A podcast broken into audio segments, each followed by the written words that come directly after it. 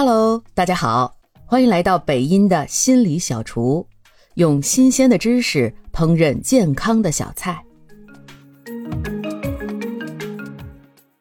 最近啊，看新闻上说国内的疫情又来了一波啊，包括肺炎啊、支原体感染啊等等的。嗯，我这里刚刚过完感恩节，家里也来了一波小疫情哈，我家里有亲戚来也生病了。呃，正好呢，我最近读了一篇文章，是传染病学的传人菲利普斯特朗写的，就是关于流行病的心理学模型。文中描述了一种新型传染病的爆发会如何引起后续的社会性动荡。啊，我觉得他的观点非常有意思。啊，在斯朗特看来呢，任何一种流行病都会导致三种心理社会意义上的流行病，包括恐惧的流行。道德化的流行以及行动的流行，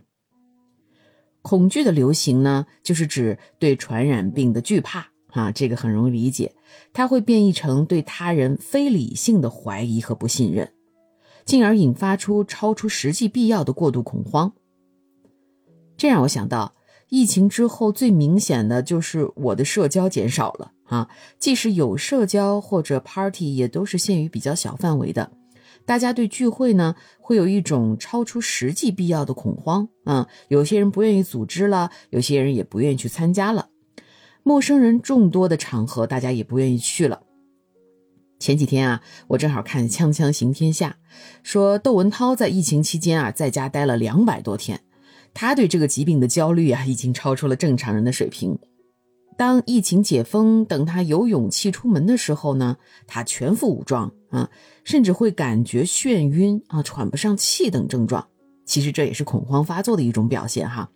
我看他做节目，当谈到这个体验的时候哈，仍然是非常紧张哈，甚至提到自己的感受时候，还有一种后怕的表现啊。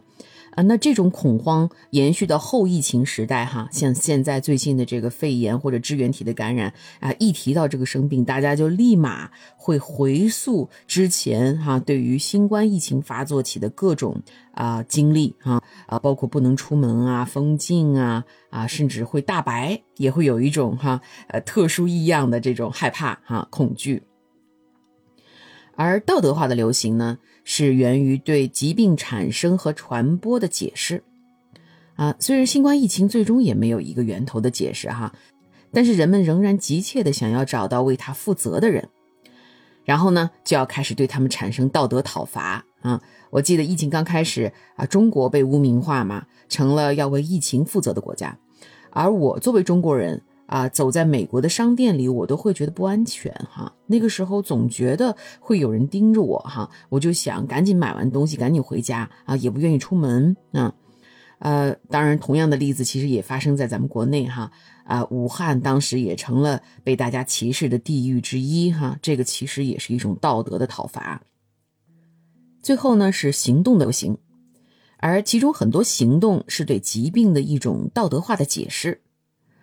比如啊，呃，如果把疾病的蔓延归结为与外群体的接触，那么这种切断全球化进行地方保护主义的政策就会得到大力支持。这就是为什么那个时候搞封闭啊、搞闭关特别有效，因为为了避免疾病大幅蔓延，而且把港普政策啊强调给中国加关税呀、哈要和中国脱钩啊，会得到支持。而中国呢，其实也从这个时候开始啊，强调内循环啊，扩大内需啊，注重国内市场，甚至很多地方可能老外都看不见了啊。所有这些政策啊，其实都是后疫情时代的一种行动流行。啊，斯特朗还断言哈，当条件合适，流行传染病可能会变成一场所有人对所有人的战争。这个观点听起来有点危言耸听啊。但是值得了解的是，人们在一次疫情爆发之后，心理与行为反应有规律可循吗？人类是适应环境的产物，这种传染病其实也是一种威胁人类生存的压力。在这种强大的压力下，又会怎么影响人们特定的心理和行为模式呢？我最近啊，在看的这本《我们因何而不同》的书中就提到，每个传染病后期。人类会进化出另一套行为免疫系统，对的，就和我们人类的这种生理免疫系统类似，但它是行为上的。但是它和生理免疫系统的被动触发不同，行为免疫是主动的一种防御，它包括了一系列的心理机制，从最先感知环境中的病毒的存在开始，然后通过改变认知、情感和行为来避免与它接触，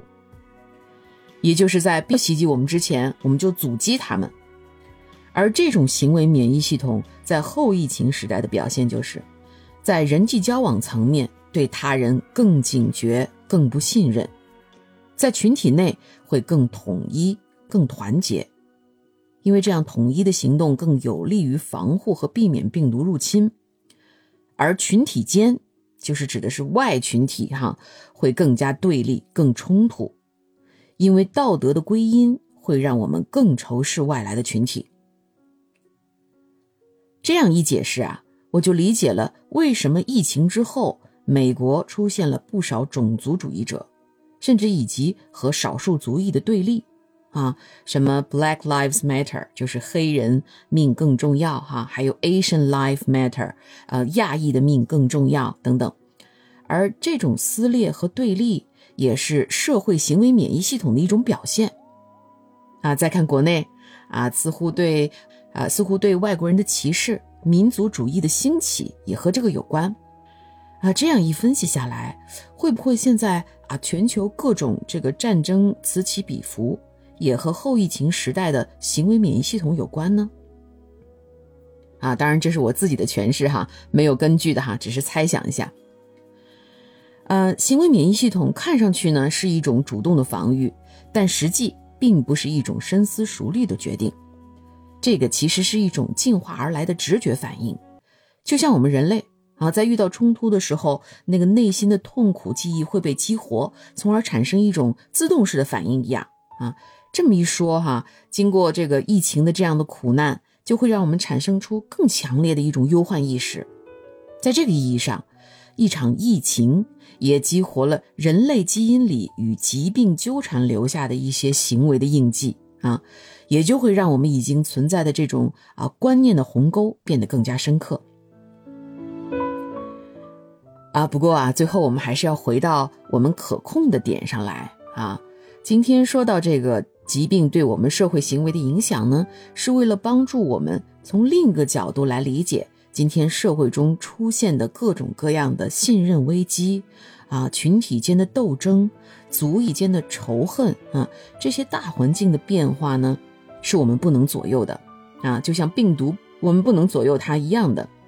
但是我们能够左右的是如何看待它们。我们人类的一生啊，其实只是病毒史上的昙花一现，哈，它比我们存在的在地球上存在的时间要长得多，它的能量可能也比我们大很多。但是呢，我们人类是有创造力的，我们可以采取不同的方法来对待它。我们可以选择仇恨、躲避。或者甚至是压抑、战争啊，我们也可以选择心怀敬畏，并且善待彼此。人的一生匆匆几十年，守护好自己的心灵家园，似乎是我们在这个后疫情时代更好的生存之道。